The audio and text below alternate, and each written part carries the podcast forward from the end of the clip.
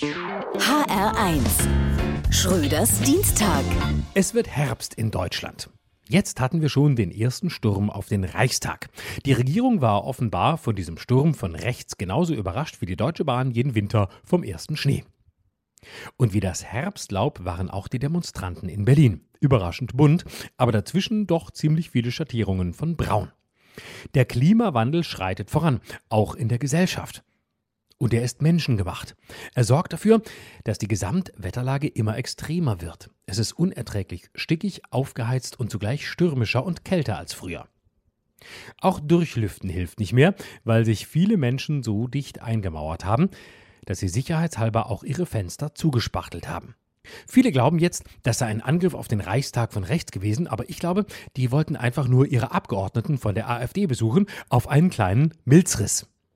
Und es wird noch verrückter. Gleiches gilt für Ärzte, Journalisten, Taxifahrer, Bankberater und alle anderen Berufsgruppen.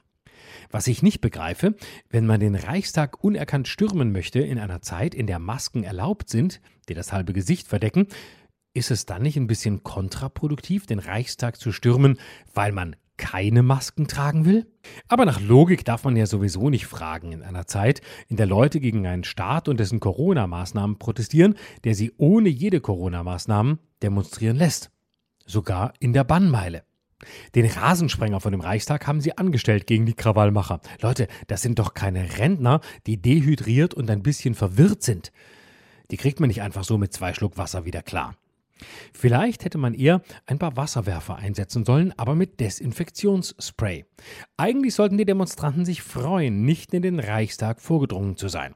Am Ende wären sie von Angela Merkel auf eine Tasse Tee eingeladen worden und gerade unter Russland-Begeisterten von der AfD sollte man doch wissen, wie das ausgehen kann.